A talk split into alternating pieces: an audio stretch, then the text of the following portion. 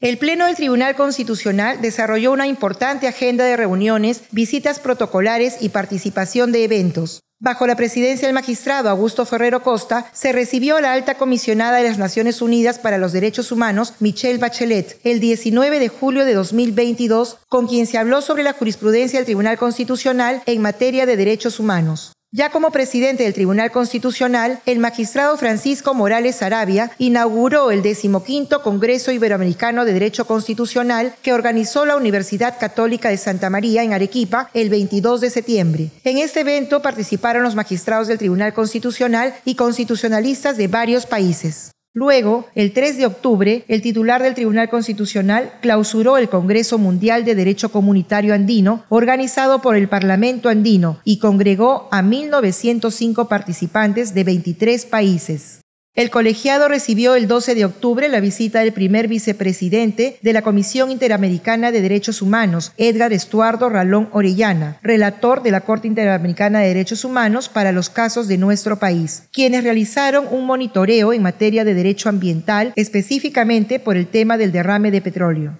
El 21 de noviembre, el Pleno se reunió con los integrantes del grupo de alto nivel de la Organización de Estados Americanos para dialogar y contribuir al trabajo referido al aspecto jurídico constitucional que rigen en el Perú. El 22 de diciembre recibieron la visita de una delegación de la Comisión Interamericana de Derechos Humanos de la Organización de Estados Americanos. Durante la cita, intercambiaron información sobre la situación del estado de emergencia en el Perú y el contexto jurídico, político y social. El 8 de mayo del 2023, el Pleno del Tribunal Constitucional recibió la visita del relator especial sobre el derecho a la libertad de reunión pacífica y de asociación de las Naciones Unidas, Clement Boulet, en el marco de su visita oficial al Perú.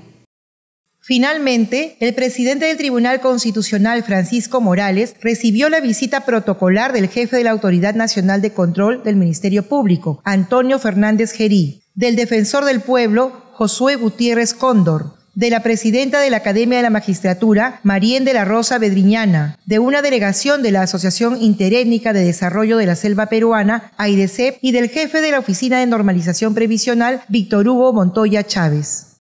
Tribunal Constitucional